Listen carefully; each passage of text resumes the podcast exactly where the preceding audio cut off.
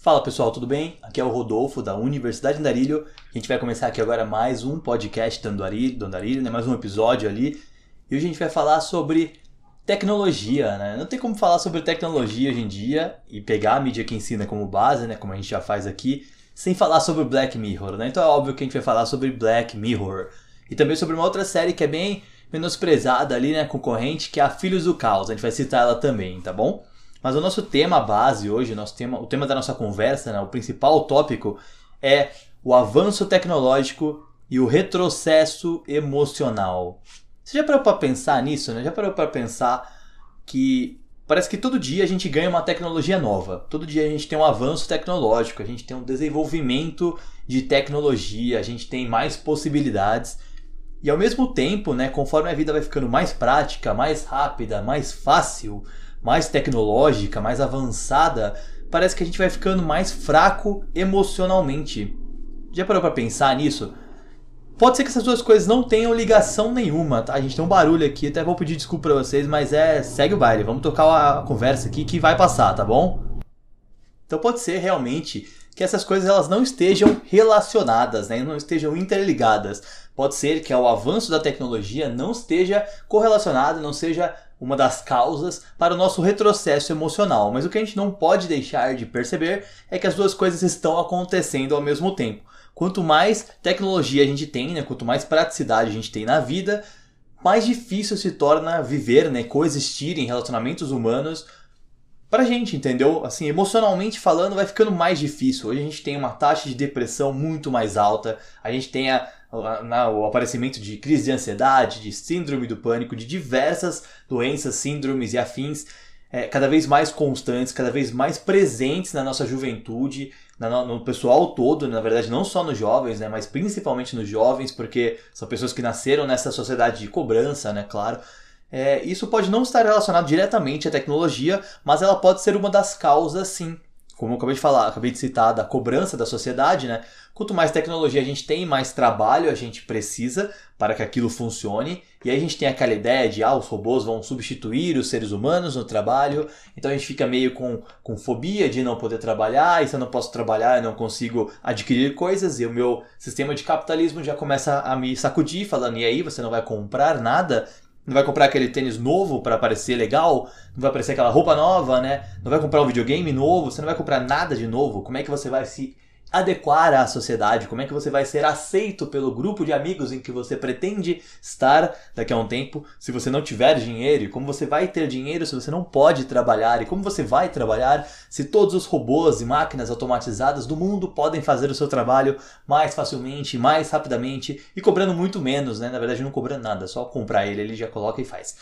Então tem sim essa questão, né? De que existe uma pressão social, existe uma cobrança que a tecnologia causa, mas que não é diretamente relacionada. Independente disso, né, nossa discussão aqui não é sobre se as duas coisas. Nossa, hoje todos os animais do universo resolveram aparecer aqui ao redor da gravação da Universidade Andarilho. Pode ser um pterodátilo ali aparecendo, uma cacetada de pássaro agora.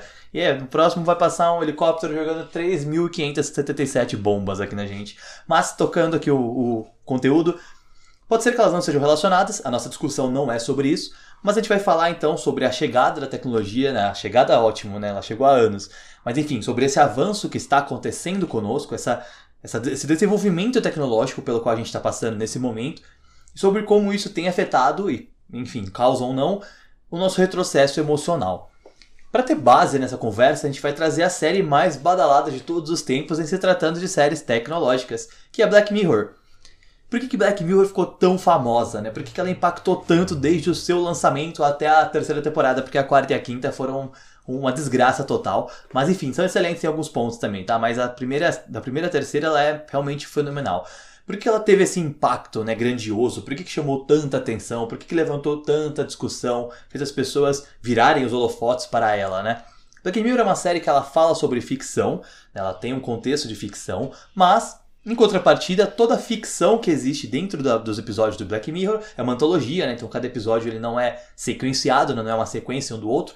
Então cada tecnologia que aparece lá, ela é ou já existente, ou muito próxima de ser existente, né? Ou alguma coisa similar àquilo já está sendo produzida, né? Então, a gente pode olhar para um episódio de Black Mirror e falar, caralho, como é que eu vou viver no mundo com isso? E aí já tá, já acontece aquilo, entendeu? Aquilo já existe no seu mundo, amigo. Se prepara. Se você tomou um susto com alguns episódios de Black Mirror, se prepara, porque às vezes é uma coisa que já é real em algum outro local ali, onde já está sendo testada, já é um protótipo, já está na cabeça de algum cientista doido aí, e algum inventor, e vai acontecer, entendeu? Então a gente vai ter que viver naqueles mundos sim. Vamos ter que passar por todos aqueles problemas sim. Mas o que, que acontece? Por ser uma antologia, a Black Mirror permite que os episódios sejam livres para explorar isso. E ela trabalha, né, ela aborda, por, por conceito primário ali, o, como essa tecnologia afeta as pessoas, né? Não só a facilidade que ela traz, mas também como ela afeta o ser humano em si. Por exemplo, né? Vamos falar de um exemplo. Aí, quando não é animal, sou eu tossindo aqui. Outro animal. É, vamos falar de um exemplo ali que é um episódio bem marcante. Que o episódio chama 15 milhões de méritos. Esse episódio ele não fala apenas sobre uma tecnologia, mas sim sobre um, um cenário utópico que pode acontecer, né, distópico, vamos falar assim, em que a sociedade ela está passando por um momento que não é muito bem explicado, claro, mas assim, existe um local onde as pessoas apenas pedalam bicicletas para gerar energia para outro local. Aparentemente, nesse episódio, o que, que acontece? As pessoas comuns, vamos colocar entre aspas, elas trabalham nesse local, elas pedalam, fazem isso, e elas têm um entretenimento barato, né? Elas têm uma tela que elas podem consumir, é, assistir o que elas quiserem enquanto pedalam, né? Fingir que estão em algum local. Elas têm pequenos momentos de descontra descontração, elas ganham né, um pseudo saldo ali quando elas fazem isso, e assim elas geram recursos para uma outra sociedade, né, outras pessoas que ficam fora daquele local, que seriam a nobreza, né, seria a elite. Então a elite ela recebe energia com base no trabalho da do, do pessoa de classe média baixa, de classe baixa ali no geral, que na verdade já é o que acontece, só tirando as bicicletas, né? Mas enfim. Então o pessoal trabalha lá e pedala, pedala, pedala, gera energia e eles ganham recursos, né? eles ganham créditos. E o nome do episódio, 15 milhões de méritos, ele é relacionado a uma uma, um bônus, né, uma bonificação que existe dentro desse cenário, que quando a pessoa chega a 15 milhões de, de créditos, ela pode gastar todos esses créditos para participar de um programa que seria o American's Got Talent de lá, né? Seria um The Voice que você não precisa só cantar. Então você pode chegar lá e fazer a tua arte, né? mostrar o que você faz de melhor. E se aquilo agradar a nobreza, se agradar o pessoal do Elite, você sai daquele local de pedal, né? Você sai daquela rotina repetitiva passa a ser um entretenimento da elite. Olha que grande avanço, né? Você sai da, da, de figura de linguagem em comparativo geral, na analogia, você sai da indústria, né, da linha de produção de uma fábrica, para passar ali, no caso, a ser o bobo da corte do castelo do rei. É muito agradável, né? E aí o que, que acontece nesse episódio? A maior parte das pessoas ela já está meio que acostumada com aquele cenário. E a gente tem o nosso protagonista que é imensamente caricato, né? Todo mundo vê que ele é simpaticíssimo pelo rosto, muito cheio de expressão. E é um cara que tá lá lidando com aquilo, pedalando e continua fazendo aquilo. E ele não é um cara que se incomoda muito com luxos, então ele tá acumulando um monte de recursos lá, um monte de créditos. Não porque ele pretende né, fazer alguma coisa, mas porque ele simplesmente não tem o que fazer, ele economiza mesmo, né? Tem uma cena que mostra ele pegando lá um tiquinho de pasta de dente para escovar para não gastar, né? E ele pedala, trabalha todos os dias. E um dia chega uma mulher, e aí acabou, né, meu? Entrou no relacionamento, desvirtuou o cara, né? Desvirtuou a menina, desvirtua tudo. O relacionamento é, é foda. Chega essa pessoa, e ele olha para ela, começa a ter um interesse nela. E ele tenta se aproximar, e conforme ele se aproxima dela, ele percebe que ela tem o sonho de cantar. Né? Ela canta muito bem, ele gosta de, da forma como ela canta, e ela tem o sonho de, de participar desse, dessa plataforma de entretenimento, desse America's Got Talent, lá tentar fazer a apresentação dela para virar uma cantora famosa, né? Quer virar a nova Cat Perry lá. Perfeito. E aí esse cara, ele basicamente apaixonado por ela, ele diz que ele vai ceder para ela então o dinheiro que ele tem, os 15 milhões de méritos, para que ela possa participar daquele programa e tentar virar cantora, né? E beleza. E ela bem não aceita muito bem assim de início, mas ela acaba topando, ele manda para aquilo de presente para ela e passa para que ela possa tentar, né, fazer essa audiência, tentar fazer essa apresentação. Só que quando ela faz essa apresentação e ele tá lá assistindo, os membros da elite ali que escutam ela cantando dizem que, poxa, todo mundo canta aqui, cara, isso não é legal. E aí um deles oferece para ela a possibilidade de não voltar, né, pro local de origem, porque se a pessoa não fosse aceita lá, ela simplesmente volta a pedalar. Se ela quiser tentar outras vezes, ela vai ter que juntar dinheiro de novo. Mas não voltar para aquele local, mas sim, né, no caso, passar para a indústria pornográfica. virar uma atriz pornô, virar uma garota de programa, basicamente, daquele membro da elite ali pra né, fazer os, os agrados sexuais ali no caso. O que faz com que ela fique muito chocada. E o mais chocante ainda é que o desejo dela de sair dali, de ser alguma coisa, entre aspas, alguma coisa melhor, né? Sabe aquela cobrança que a sociedade tem? Ah, você tem que ser algo, alguém na vida. É basicamente isso que ela tá passando. Então esse desejo que existe nela é tão grande, é tão intenso, que ela topa. Cara, ela topa. Ela quer ser cantora e ela vira da indústria pornô. E é assim que a, que a sociedade afeta ela nesse episódio. Essa é uma das coisas que a gente pode perceber. Isso choca o protagonista de uma forma que ele pira, cara. Ele pira. Ele fala: Não, eu não vou aceitar isso não. E aí ele vai lá e pedala, junta dinheiro total, tudo de novo, desde o zero, junta 15 milhões de méritos para participar. E quando ele chega lá, ele mostra uma versão completamente lunática dele. Ele coloca lá um vidro no pescoço, faz um monte de ameaça. E a intenção dele, na verdade, é gritar para fazer uma espécie de manifestação contra aquilo que aconteceu com a menina. E sabe o que acontece no final, cara? Desculpa se você não assistiu, eu já contei o episódio inteiro, né? Nem, nem avisei que era spoiler. Gente, tem spoiler, tá? Todos os podcasts, todos os episódios que eu falo de mídia que ensina aqui tem um pouquinho de spoiler, então fiquem atentos aí. Pra quem não conhece, me desculpa aí. Mas enfim, agora eu vou falar o final, tá? No final, esse cara vai lá, coloca, ele grita e faz isso e ele. Isso se torna também um entretenimento. E aí, quando ele ganha a possibilidade de morar no outro local, de sair de lá e viver fazendo esse tipo de encenação teatral, né, de ameaças, be beleza, para ele fica tudo bem, entendeu? Então o que, que acontece? Quando ele ganha esse, esse mérito, ele até esquece da causa que ele tinha. Ele até esquece das razões dele de chegar até lá. Indiferente, ele passa a aceitar aquela situação e tá tudo bem. Essa é uma das formas de enxergar das críticas que o Black Mirror faz, né? De como a tecnologia afeta a gente, de como esse avanço tecnológico afeta a gente, né? Ao mesmo tempo, a gente tem que, como a gente fala sobre retrocesso emocional, a facilidade da tecnologia ela acaba distanciando as pessoas das relações humanas convencionais. Por quê? Imagina só, se você pegar para pensar agora na rede social, a gente tem a possibilidade de falar com qualquer pessoa, WhatsApp, ele, por exemplo, do mundo em tempo real, certo? Eu posso mandar uma mensagem para uma pessoa da Indonésia nesse momento e ela vai responder, talvez, né? Depende do fuso horário, mas ela vai receber essa mensagem nesse momento no fuso horário de lá. Posso falar com alguém da Finlândia, posso falar com alguém da Bélgica, posso falar com qualquer parte do mundo nesse exato momento. Essa facilidade de falar com qualquer pessoa a qualquer momento, né, com agilidade, com facilidade, né, um toque de alguns botões ali, algumas teclas, ela acaba dificultando o diálogo tradicional.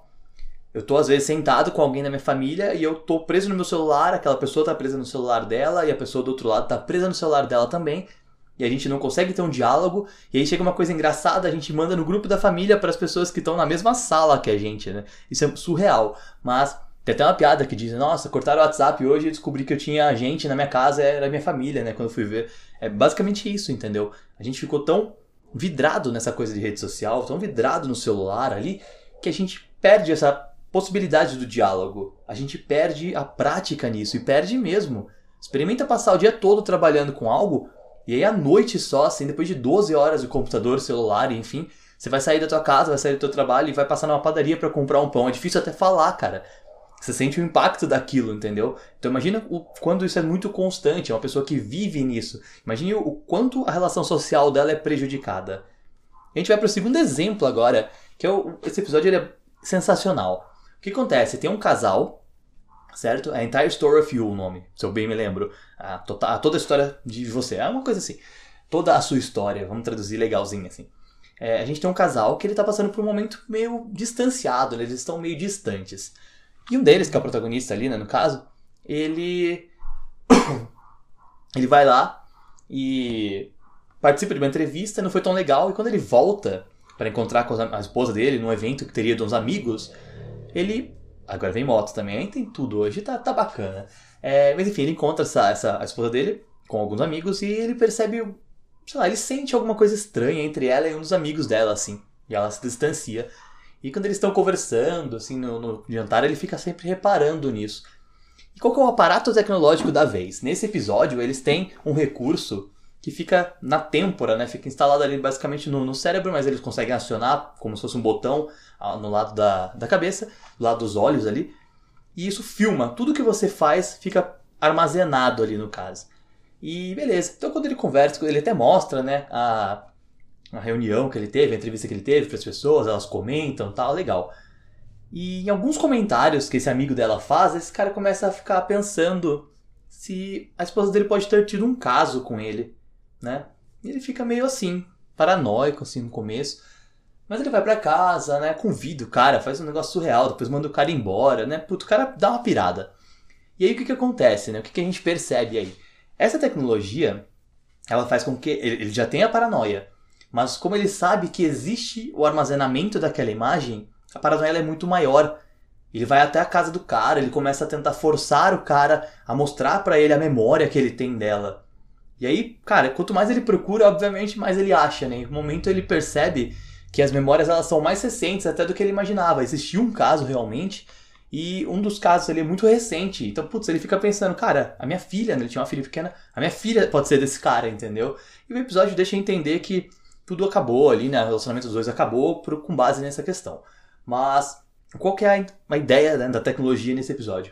Se não existisse esse armazenamento, talvez eles tivessem uma conversa tradicional na mesa, talvez eles jantassem, talvez ele até ficasse com ciúme, acontece sim, né? Óbvio. E, enfim, não é que eu tô defendendo, tá? Não é tipo, ah, tudo bem, ele ia, o que os olhos não veem, o coração não sente. Não, não é assim, não. Mas ele não ia ter a possibilidade de criar aquela paranoia que ele criou. E aí ele vai atrás porque ele sabe que o cara tem armazenado aquela memória da traição né, dela, da esposa dele. Ele sabe que existe isso na memória dela. Ele sabe que existe isso armazenado em vídeo. Ele sabe que ele consegue assistir a traição. E ele faz isso.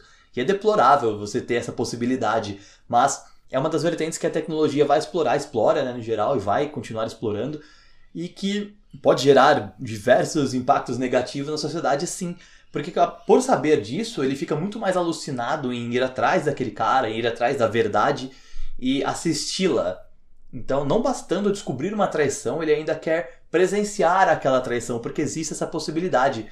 É, pode parecer, nossa, uma tortura consigo mesmo. Se eu descubro que é, houve uma traição, já é doloroso o suficiente é, né, para que eu possa, comparando ele com a ideia de assistir aquilo, né? Para que, que eu vou atrás daquilo para assistir, para ver? Mas ele ficou tão paranoico com a possibilidade que ele vai atrás. E aí o que, que acontece no final, né? Ele se livra daquilo, ele, né, perde a esposa, faz o divórcio, e aí no final ele tá arrancando isso da cabeça. Por quê, né? Como que a gente pode entender isso? talvez na cabeça dele naquele momento diga: Meu, ele era feliz sem saber que aquilo tinha acontecido. E talvez tenha sido um deslize dela, não justificando, né? Não justifica. A traição é, é deplorável, é falta de caráter. Mas foi uma coisa que aconteceu, que já tinha acontecido tempos atrás, e não estava acontecendo mais, porque ele viu a memória de ambos, e ele perdeu o relacionamento dele, e talvez naquele momento em que ele arranca a, o sistema de filmagem e armazenamento ali de, de visão da cabeça, ele, tem, ele estaria pensando assim se eu não tivesse essa possibilidade, como agora eu não vou ter, eu não teria como ir atrás dessas informações eu não teria perdido o meu casamento, não teria aberto mão, não teria aberto mão da minha felicidade. Né? Eu estaria vivendo ainda com a minha esposa, estaria vivendo ainda perto da minha filha. E agora, por saber da verdade, isso se torna impossível. Eu me afastei e agora ele vai estar sozinho para sempre, né? Vamos, enfim, para sempre até o fim do episódio, né? É, então, é, esse tipo de impacto mostra pra gente que a tecnologia traz praticidade, traz facilidade, mas ela ao mesmo tempo ela traz um, uma, um comportamento humano um pouco mais difícil, vamos colocar assim. Essa palavra define muito, muita coisa, né? Esse é um comportamento mais é, absurdo também, tá? Porque se você tem aonde buscar, hoje ficou muito famosa a ideia do stalker, né? Se você tem como buscar informações de uma pessoa, obviamente você vai buscar informações de uma pessoa. Você não precisa ser um detetive hoje para procurar um Facebook, para dar uma olhada. Meu, tem gente que hackeia o celular do marido ou da esposa para conseguir copiar, né, dar uma olhada, é, vigiar ali as, as mensagens do WhatsApp, cara. Isso é completamente insano no meu ponto de vista, mas é uma possibilidade que a tecnologia ofereceu. Então, para as pessoas que são mais inseguras de si, que são mais desconfiadas, que tem mais aquele problema com traição, aquele problema com, com a ideia de, de ter um relacionamento difícil, né, de você perder alguém para outra pessoa, enfim, é uma possibilidade e a tecnologia fornecer essa possibilidade fez com que muitas pessoas que antes não fariam, obviamente agora fazem, porque elas têm essa possibilidade, entendeu? Então muitas pessoas que eram inseguras, mas que controlavam aquele estímulo, hoje elas afloram muito mais fácil o estímulo de insegurança, porque elas, a tecnologia fornece para elas uma forma de vigiar alguém, né? Quando eu falei que a gente ia falar sobre Black Mirror e também sobre Filhos do Caos, essa série é muito bacana, né? Ela tem cinco episódios, é uma série do Taiwan, cara, se eu bem me lembro. Putz, é uma série que você nunca vai imaginar, uma atuação difícil de, de assistir pra gente que está acostumado com produção ocidental. A expressão oriental é completamente diferente, né? Então é uma obra de arte para eles, mas pra gente ela pode ser bem estranha, assim, é bem inerte, né? E são episódios enormes, cada um é um filme, na verdade, uma hora e meia, né? É diferente do Black Mirror, que às vezes tem é, episódios maiores também, assim, né? Mas cada episódio é uma hora e meia. E os episódios eles também mostram, assim, uma questão de tecnologia, né? Então, no primeiro episódio, por exemplo, você já vê uma mãe que ela tem um, ela tem um clique, lembra do clique do Adam Sandler? É basicamente isso, ela tem um controle que ela aponta para o filho dela e volta no tempo, para onde ela quer, do momento da, da vida dele, que acabou de passar, né, claro, para modificar aquilo. E assim ela controla a vida dele. Imagina só. As mães, elas têm essa questão de querer proteger o filho. Eu quero que meu filho. Né, os pais também, tá? É essa questão, mas especialmente a questão da mãe. É, eu quero que meu filho tenha segurança, eu quero que meu filho não se machuque, eu quero que meu filho tenha o melhor caminho. No Oriente, a gente tem uma cobrança né, de educação, de você estudar, de você ir para uma ótima faculdade, que ela causa uma, um número de suicídios que é absurdo, né? Pensa no Japão. A cobrança deles, dos jovens, é tão grande que o número de suicídios que acontece lá é surreal, cara. Você tem muitos casos, né? Você tinha uma floresta em que diversas pessoas se matam, enforcadas ali e tudo mais, se jogam. Tinha uma grade até para segurar os corpos que rolam. Cara, é surreal. Mas é porque a cobrança que a sociedade tem lá é muito elevada nesse quesito, né? nesse ponto. E aí você dá um controle remoto na mão de uma mãe que possibilita que ela volte atrás o dia do filho, o tempo da vida do filho, quando ele não age da maneira que ela quer. E aí ele perde totalmente a liberdade de fazer o que ele quer. É, é um episódio muito marcante, é um filme, né, basicamente, muito marcante, porque você fica, ele se apaixona por alguém, e cara, o amor é uma coincidência, né, como já cantou o Cazuza, que coincidência é o amor. E a nossa música nunca mais tocou. Por quê? Porque o amor é uma coincidência que ele, ele tem aquele momento de acontecer, às vezes você perde aquele timing, cara, já era. E aí o que acontece? Ele se apaixona por uma menina e quando a mãe volta e apaga aquela lembrança, apaga aquele sentimento que aconteceu entre eles, ele não consegue mais desenvolver aquela paixão. E aí no futuro ele tá super bem sucedido, como a mãe queria, ele tem dinheiro, ele tem um emprego bom, aparentemente, né? Não deixa muito explícito isso, mas ele tem uma vida boa e ele não é feliz. Porque ele não pôde se apaixonar, ele não pôde viver a paixão que ele nutriu, né? Ele não pôde viver aquele amor que aconteceu na vida dele porque a mãe tomou o controle dele, cara. Ela tomou o controle total da vida dele. Imagina só. Black Mirror a gente tem também um episódio que fala sobre isso. Tem um aparato que ela consegue vigiar a filha. E, meu, é surreal. Porque quanto mais ela vigia a filha, mais não existe aquela privacidade. E além de vigiar a filha, ela ainda tem outros recursos, como, por exemplo, borrar a imagem, a visão da filha quando ela tem contato com violência, quando ela tem contato com é, imagens sexuais, assim. Então ela proíbe a filha de enxergar a realidade quando a realidade diz respeito à violência ou ao sexo. Beleza, então eu vou crescer, uma adolescente vai crescer sem qualquer contato com sexo ou violência. Não que seja interessante ter sexo ou violência na adolescência, mas se você não aprende sobre aquilo, se você não enxerga aquilo, quando alguém vai te ensinar, por exemplo, você cresce numa ingenuidade que facilita muito quando outra pessoa de má índole pode tentar tirar proveito de você. E é basicamente isso que acontece no episódio.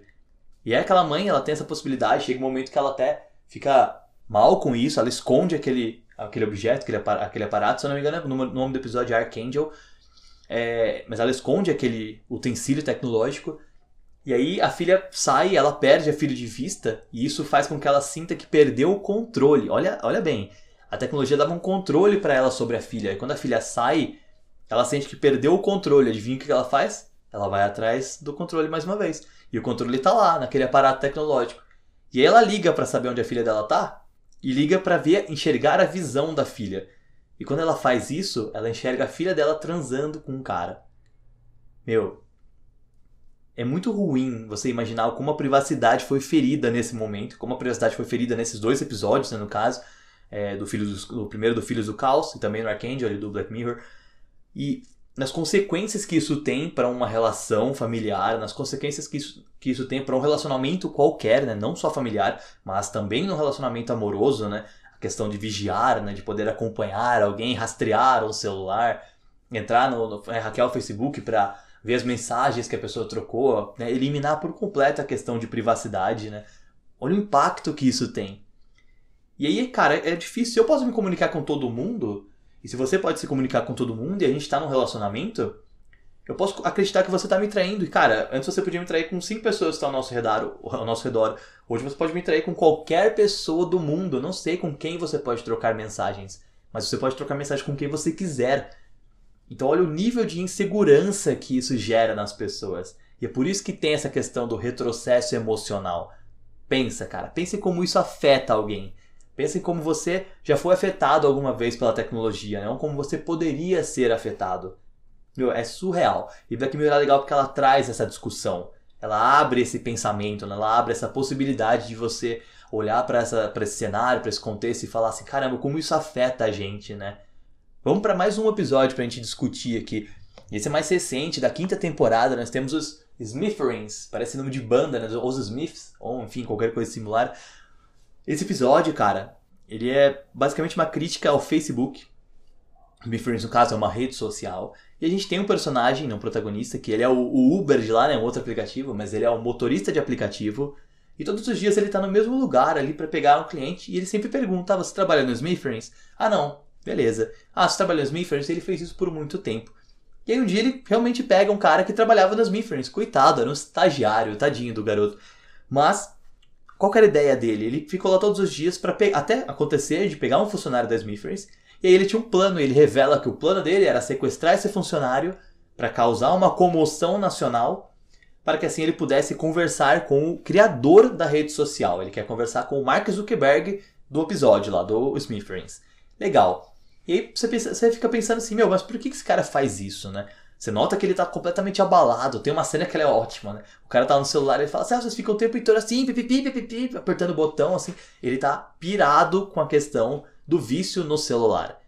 E mais para frente do episódio, só quando já gerou uma comoção nacional, quando a polícia está posicionada para atirar nele com snipers, quando está sendo noticiado já, e quando ele consegue contato com o Zuckerberg artificial lá do episódio, quando ele consegue contato com o criador da rede social dos Smitherings, ele conta que na verdade tudo aquilo que ele está fazendo é porque ele teve um acidente, ele estava dirigindo e aí ele recebeu uma notificação da rede social enquanto dirigia. E quando ele foi olhar o aplicativo, quando ele foi olhar o celular, ele bateu o carro com outro veículo que estava vindo. E ele estava com a noiva dele, a mulher dele, a namorada, a esposa, não me lembro agora. Mas ele estava com a pessoa que ele amava do lado. E esse choque fez com que essa mulher morresse. E o outro motorista, né, do outro veículo, não teve culpa do acidente. Ele foi o culpado porque ele desviou a atenção para olhar o aplicativo. Mas o outro motorista estava um pouco alcoolizado. Então, apesar das duas mortes, né, da mulher dele e mais a do motorista, ele ficou como vítima na história. E isso para ele foi uma coisa que consumiu por completo os recursos emocionais que ele tinha para superar a situação. Primeiro porque ele perdeu a pessoa que ele amava. E ele já tinha perdido a mãe recentemente, ou seja, ele vinha de uma sucessão de perdas.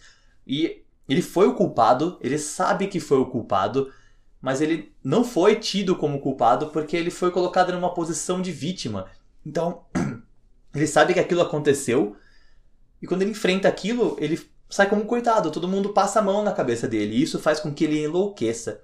E aí quando ele fala com o criador, ele diz, cara, essas notificações elas viciam a gente, né? E o que ele está fazendo ali no caso é para tentar atingir essa comoção, para mostrar que esse vício ele não foi saudável para ele. Ele como não pode ter sido, pode não ter sido saudável para diversas outras pessoas. Você imagina quantos relacionamentos já acabaram porque as pessoas não conseguiam olhar um nos olhos das outras, assim, no caso, porque elas estavam viciadas em celular. Viciadas em Instagram, em Facebook, em WhatsApp. Você está dentro da tua casa e você não olha para o teu filho, às vezes, para poder rece receber uma notificação, responder uma mensagem, olhar uma foto nova de gatinho lá, um vídeo novo no YouTube. Você está junto com a pessoa que você ama e você tem o um sentimento real por ela. Não é que não exista, mas aquilo lá ele carrega com você um estímulo tão grande de, de como eu vou te falar, uma liberação de dopamina, né, o hormônio de felicidade, ele é liberado de forma tão intensa que você vicia naquilo como uma droga. Hoje existe um tratamento, né, existem tratamentos para vícios em aparatos digitais, vícios em redes sociais, vícios em jogos, porque você fica realmente viciado naquilo e aquilo te abstrai da vida real. E aí você se distancia das pessoas e você pode sim causar um acidente. Imagina você está atendendo o celular em uma mão no volante, você pode causar um acidente.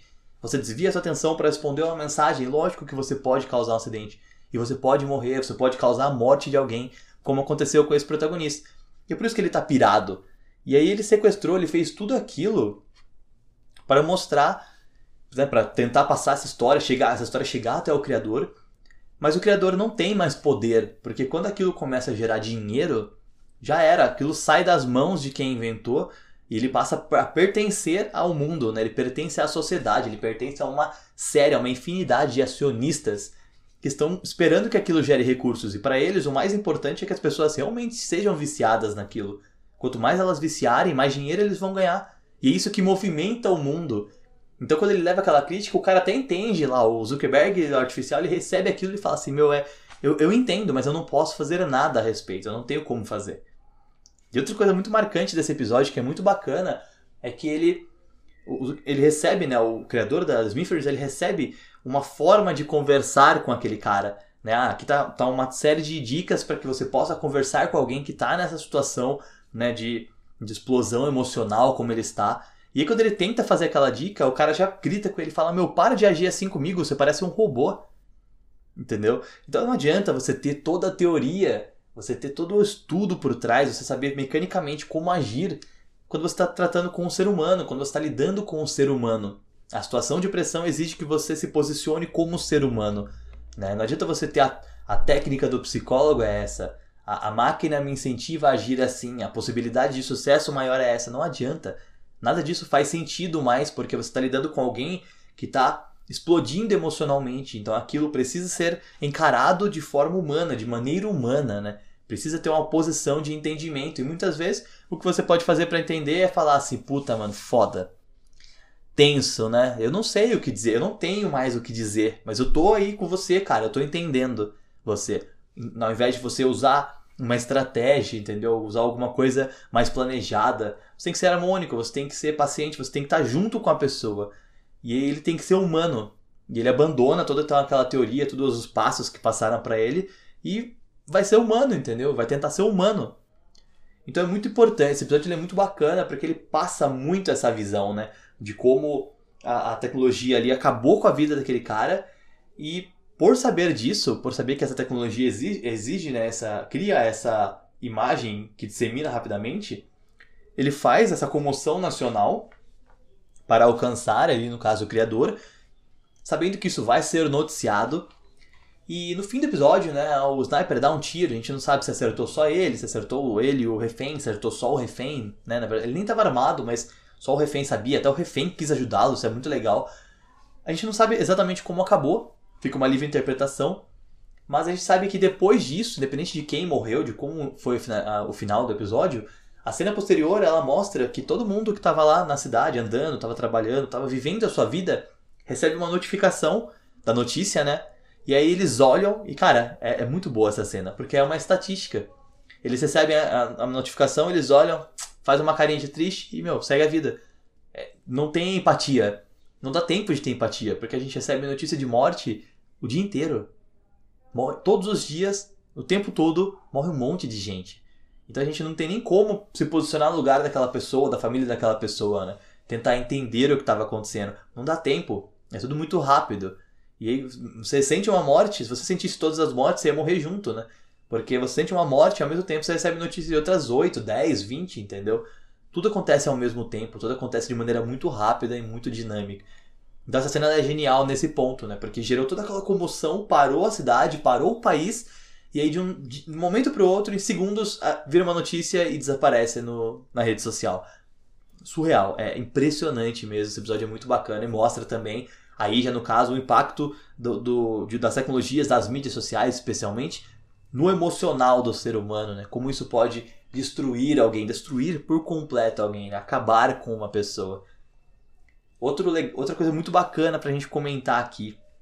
A gente tem o episódio, outro episódio da quinta temporada, que é Vipers. Eles têm um jogo, são dois amigos que jogavam antes, né?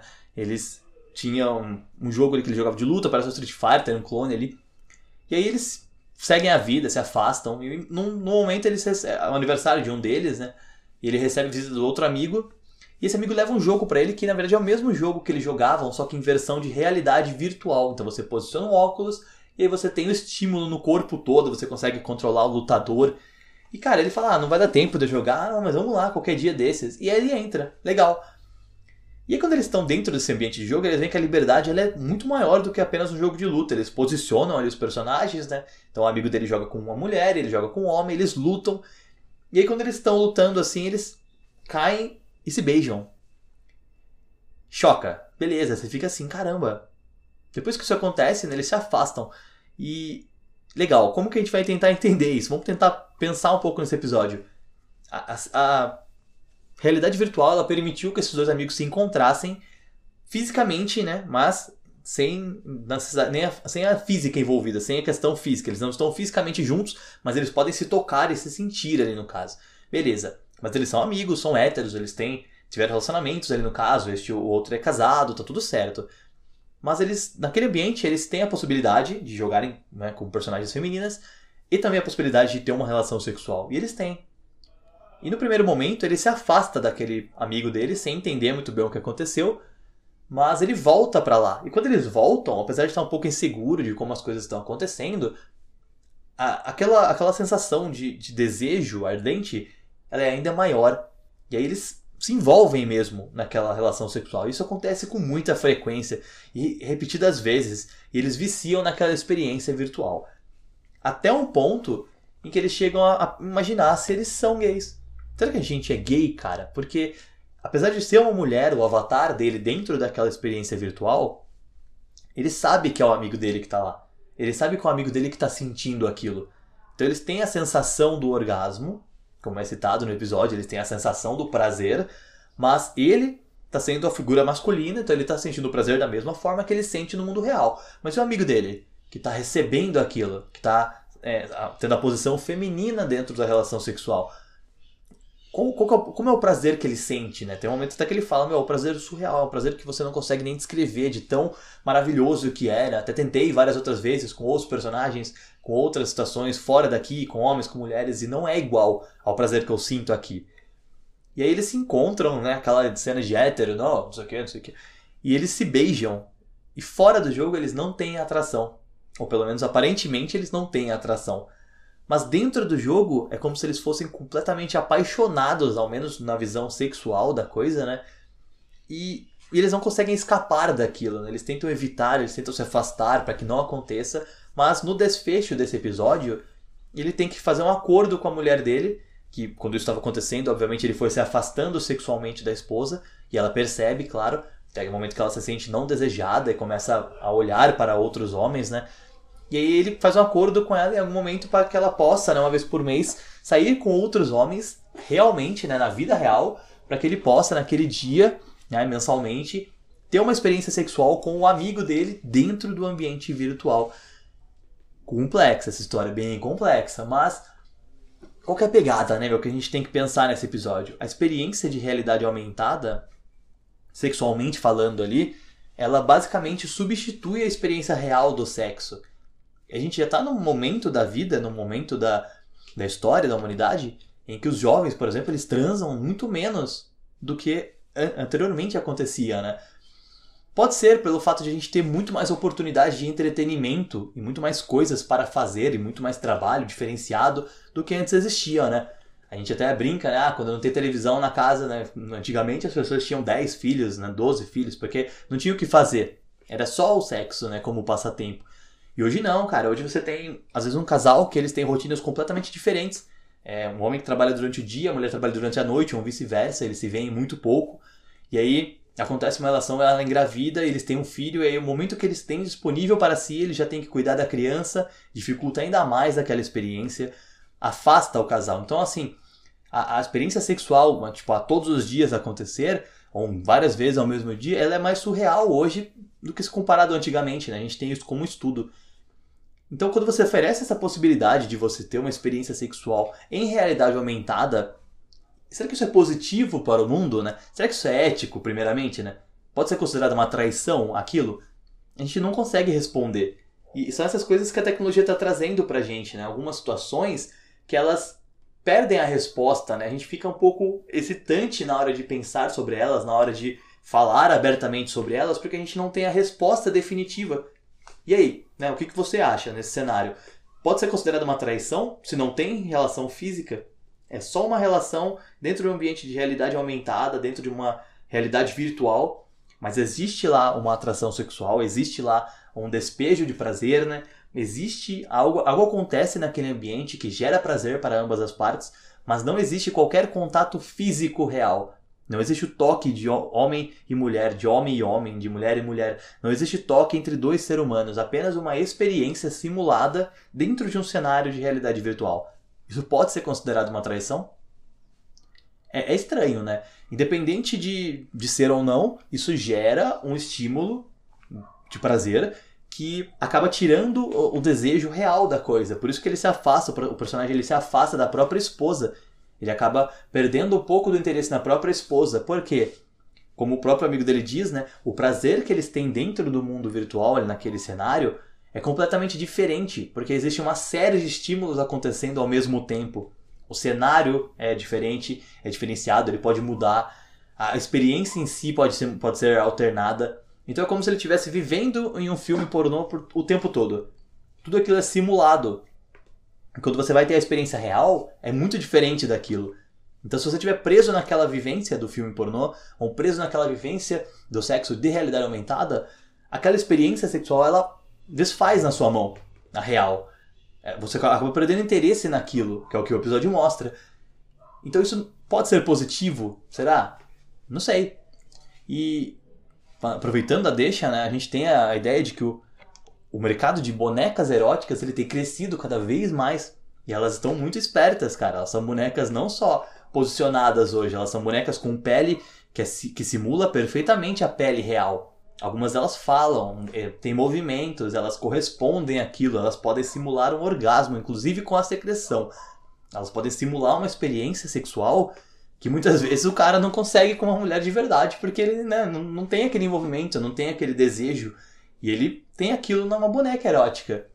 Qual a possibilidade de que isso substitua por completo as relações sexuais dos casais no futuro? Porque se eu posso comprar uma boneca e ela tem 100% do, do meu estímulo que eu acho necessário para ter prazer, como é que eu vou ser feliz com uma mulher depois daquilo? Uma mulher de verdade. E a mulher, a, a esposa, que pode comprar um boneco que controla toda a questão do controle, né, toda a questão do tamanho, proporção, movimentação, como vai funcionar, a vibração, tudo isso pode ser controlado.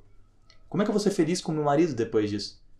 Então, essas possibilidades que, que a tecnologia traz, ela gera alguns conflitos né, emocionais, porque elas acabam distanciando os, as pessoas, né? Dentro dos relacionamentos, nas amizades, nas famílias.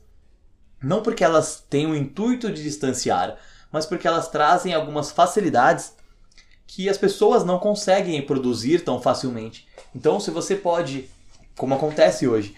É, eu tenho uma dificuldade de relacionamento, por exemplo. Vamos falar especialmente do, do Oriente, lá no Japão, a gente tem muitos casos disso. O japonês ele cresce numa cultura, como eu já citei né, no começo do podcast, que é de cobrança excessiva. Esse cara ele é cobrado para estudar, trabalhar e ser alguém de sucesso na vida. É só para isso que ele é cobrado.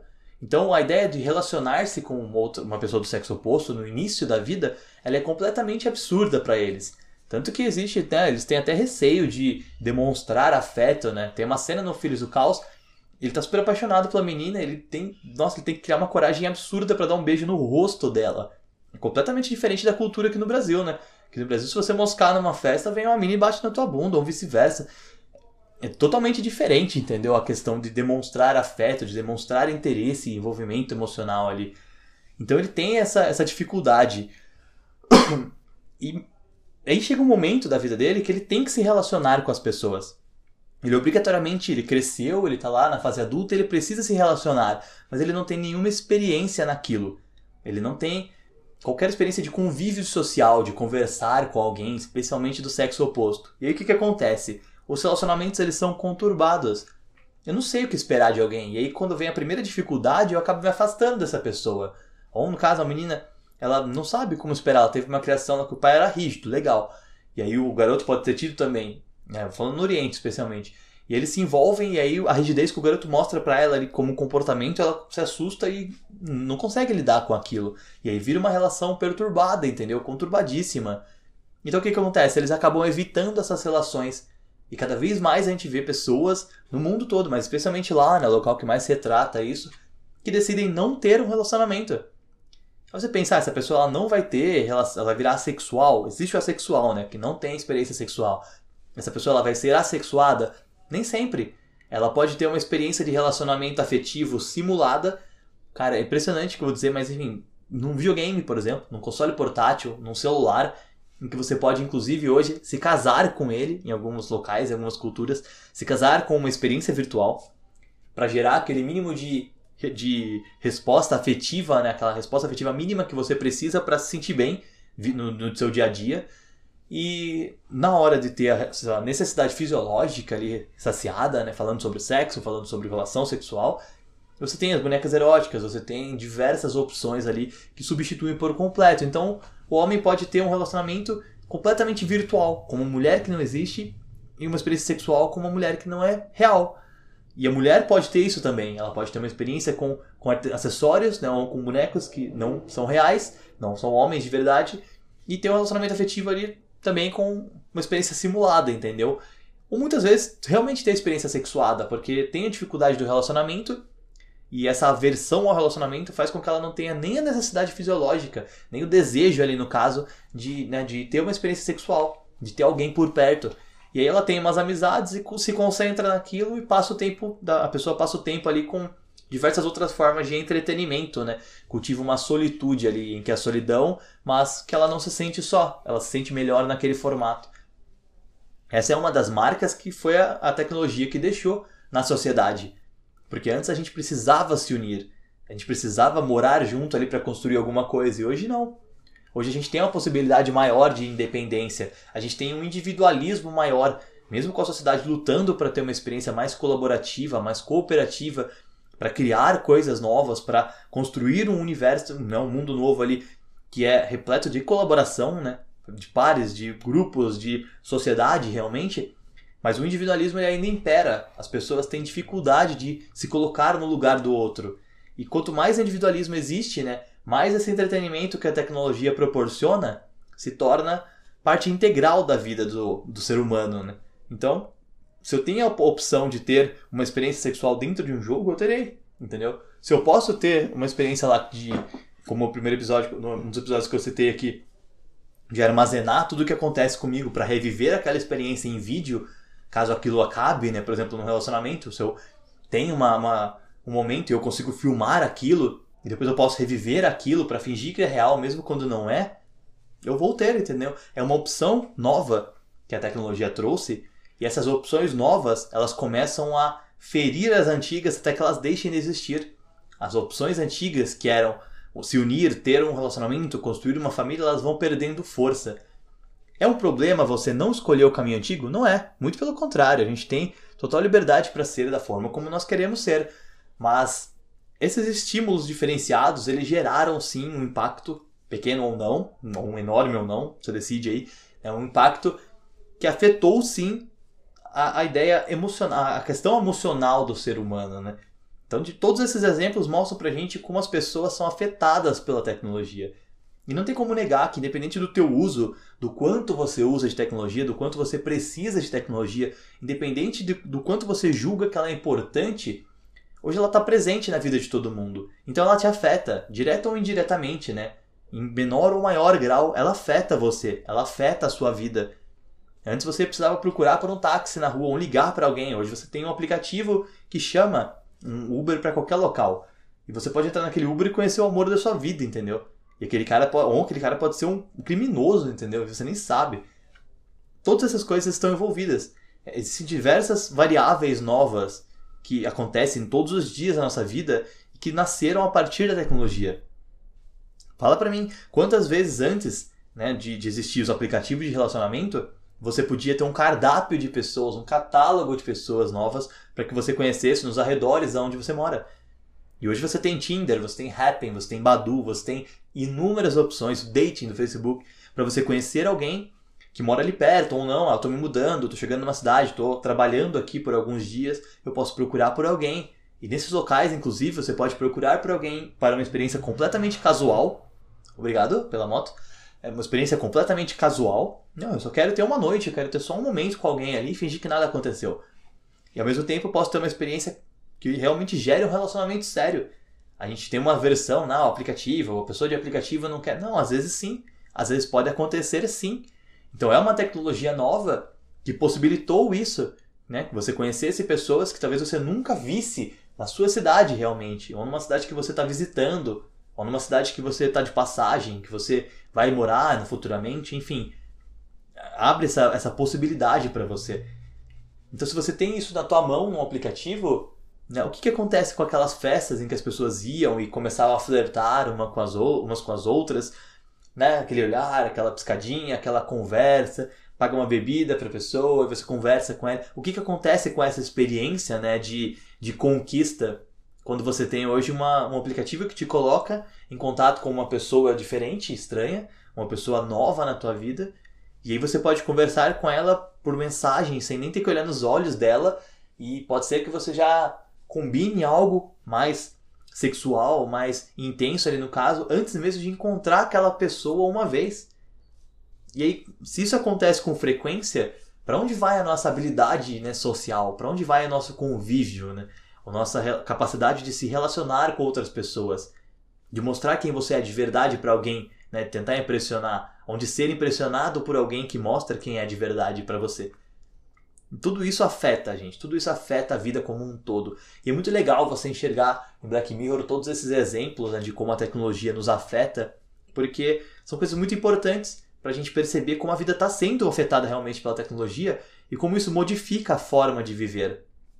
Como isso modifica a forma de chamar um táxi, como isso modifica a forma de encontrar um parceiro amoroso, como isso modifica a forma de cuidar dos próprios filhos, como isso modifica a forma de vigiar né, o teu relacionamento, de acompanhar a segurança da tua esposa, do teu marido, do teu namorado, da tua namorada, de acompanhar aquela pessoa, de saber se ela está bem, de saber se ela está conversando com outra pessoa, né? Como isso modifica a forma de ter uma conversa com alguém que está distante de você, em outra cidade, em outro estado, em outro país. Modifica todo o cenário ao nosso redor e muitas vezes a gente não percebe, né? Talvez antes de Black Mirror a gente não tenha parado para pensar como cada coisinha da tecnologia, cada pontinho da tecnologia afeta a vida como um todo. Quando vem uma nova tecnologia para a gente, aquilo possibilita uma nova mudança. É uma nova evolução para a sociedade. Então a gente tinha pessoas que perdiam os membros e hoje a gente tem membros é, eletrônicos, a gente tem membros que simulam ali um braço, uma perna perdida, orgânicos, inorgânicos, plásticos, metálicos, diversas formas.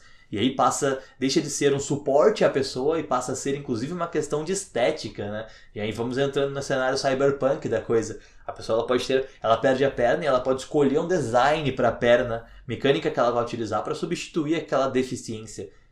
E aquela perna possibilita que ela corra mais às vezes, pule mais alto, então ela passa de deficiente, ela passa para super-humana, entendeu? Não no sentido de super-herói, mas no sentido de sim, novas habilidades eu posso andar novamente, mais do que isso, ainda posso correr e tenho mais força aqui do que um homem comum. É, é uma possibilidade, entendeu? E a gente tem diversas coisas. Nós estamos falando de um mundo em que a impressora 3D já é uma realidade. Ela já imprime pontes, ela já imprime órgãos humanos que poderão ser substituídos numa cirurgia, de, num transplante ali para salvar alguém. E em algum momento essas impressoras 3D elas vão imprimir uma cidade inteira. Pode, pode escrever o que eu estou falando, na verdade isso já é discutido elas vão mudar a forma como as casas, como os prédios, como as construções são feitas. Consegue imaginar que uma impressora que antes ela imprimia só papel e hoje ela consegue imprimir bonecos, ela consegue imprimir armas plásticas que são capazes de dar disparos. E aí, inclusive isso já foi até notícia, ela pode imprimir uma arma que passa, ela dispara, ela pode ferir alguém, pode até matar alguém e ela passa num sensor metálico um sensor de captação de metal, de detector de metais. Ela passa por ele, porque ela é uma arma plástica. E uma impressora 3D pode fazer isso, e isso possibilita uma, um número de crimes muito maior. É um outro cuidado que tem que ser feito, porque a tecnologia tem sempre o lado positivo e o lado negativo, claro. Nós temos que estar atentos. Então a gente está falando de, de um local que os carros autônomos já estão na rua. E cada vez mais comuns, os carros elétricos também. E a gente está falando sobre o SpaceX, por exemplo, que está pensando em colocar foguetes para levar as pessoas como turismo para a Lua, ou como turismo para, pelo menos para umas camadas mais elevadas da Terra, para poder ter uma visão privilegiada, uns passeios super caros, foguetes que vão e voltam, pousam e podem ser reutilizados. É, é nesse porte que a gente está falando, de como a tecnologia está afetando a gente. Imagina só, 50, mais de 50 anos atrás, as pessoas não imaginavam que poderiam sair da Terra e pisar em algum local. E em breve isso vai ser turismo. Ah, então eu vou pra praia. Não, eu vou. Acho que eu vou lá na estratosfera com, com uma nave ali para dar uma olhada em como é que tá os oce... como é que os oceanos estão ali. Só assim para dar um passeio, entendeu? Quanto custa? Um milhão de dólares? Beleza, me bota aí. Bota meu nome na lista, pode acrescentar. Minha família vai também. É, é uma outra possibilidade, entendeu? Aquilo afeta o ser humano, aquilo gera possibilidades diferentes, aquilo gera ideias diferentes, gera discussões diferentes. E Black Mirror é uma série muito boa, né? Pra finalizar, assim, é muito bacana a gente ter ela. Ela pecou, sim, em alguns outros episódios. Eu não vou nem comentar sobre o terceiro episódio da quinta temporada, que é péssimo. Tem uma abordagem legal, né, de que os robôs lá de conversação eles podem substituir muitas vezes o contato humano, como a gente estava falando, mas eu não vou dar nem ao mérito de entrar na conversa sobre esse episódio, porque ele é muito ruim. E, enfim, eu espero que na próxima, essa temporada, ela seja bem melhor. Quando a gente voltar a falar sobre Black Mirror, eu espero estar tá falando muito mais ali da, da série, muito melhor, muito mais positivo. Mas a gente tem diversos outros episódios que poderiam ter sido citados aqui, que podem aparecer em, outros, em outras, em outras ideias, outros formatos, em vídeos ou em próximos podcasts também, que são excelentes. Sem falar no próprio Bandersnatch, que é um episódio interativo, ganhou um prêmio no Emmy. Cara, é espetacular a possibilidade de você poder assistir algo na Netflix, uma experiência que simula uma visual novel, basicamente, né? um jogo que você tem interação, você escolhe o caminho do personagem. Espetacular isso dentro da Netflix, é muito bacana mesmo ainda mais né, se tratando de Black Mirror. Então você ter essa possibilidade de explorar né, toda essa questão, muito legal. E ela toca, uma série bacana porque ela toca tanto na forma como o ser humano é afetado pela tecnologia, como ela também toca em pontos filosóficos da coisa, né? Como a gente está falando de um, um, simulador né, que simula consciências, e aí uma consciência ela é exterminada, e até que ponto aquilo é ético, até que ponto aquilo é cruel. A gente está falando sobre uma consciência aprisionar uma consciência, né? Duplicar minha consciência e aprisionar aquela duplicata dentro de um objeto para que ela possa controlar minha residência. Isso é ético? Isso fere alguém? Eu continuo vivo, a minha consciência está em mim. Eu tenho uma cópia da minha consciência que está presa ali. Só que ela é uma consciência humana. Ela sabe que está presa, ela sente a prisão. Isso é ético? Isso fere? Eu posso ser considerado cruel por estar fazendo aquilo? Ou, ou não faz sentido? Aonde entra a moral nesse caso, né? Porque são discussões que nós não tínhamos anos atrás. E que hoje nós teremos que pensar, né? Como que o robô afeta a nossa sociedade? Como que o Android afeta né, o nosso rumo? O Android é um ser vivo ou não é? Porque se ele não for um ser vivo, então eu posso maltratar qualquer Android? E se eu maltratar um Android, isso é cruel? Ou eu estou chutando um objeto? Se ele fala, se ele é capaz de aprender comigo, de responder né, com inteligência artificial, e eu machuco aquilo, eu estou destruindo o objeto ou estou ferindo um ser vivo? Mas se ele é um ser vivo, por que, ele não tem direitos trabalhistas? É, abre muita discussão pra gente, sabe? É muito legal você pensar nessas coisas. E Black Mirror é uma série que abre muito essa discussão, possibilita esses questionamentos. E questionamento é a chave para tudo na vida, né? Que o que eu mais gosto aqui na Universidade da Arilho é essa possibilidade de ter questionamento, de questionar tudo, né? Perguntar sobre tudo, de tentar entender mais, de se aprofundar mais nas coisas. Ter esse mergulho filosófico existencial em cada pensamento, em cada ideia nova. Eu acho que é uma série que vale muito a pena. Se você ainda não acompanhou tudo, eu vi um spoiler aí, desculpa, mas volta lá, acompanha, vale muito a pena. Se já acompanhou, retoma, cara, vê um episódio novo, ou comenta aí depois. Se você estiver assistindo pelo YouTube, deixa nos comentários aí qual que é o teu episódio favorito, o que, que você achou da série, o que, que você achou desse podcast ali também.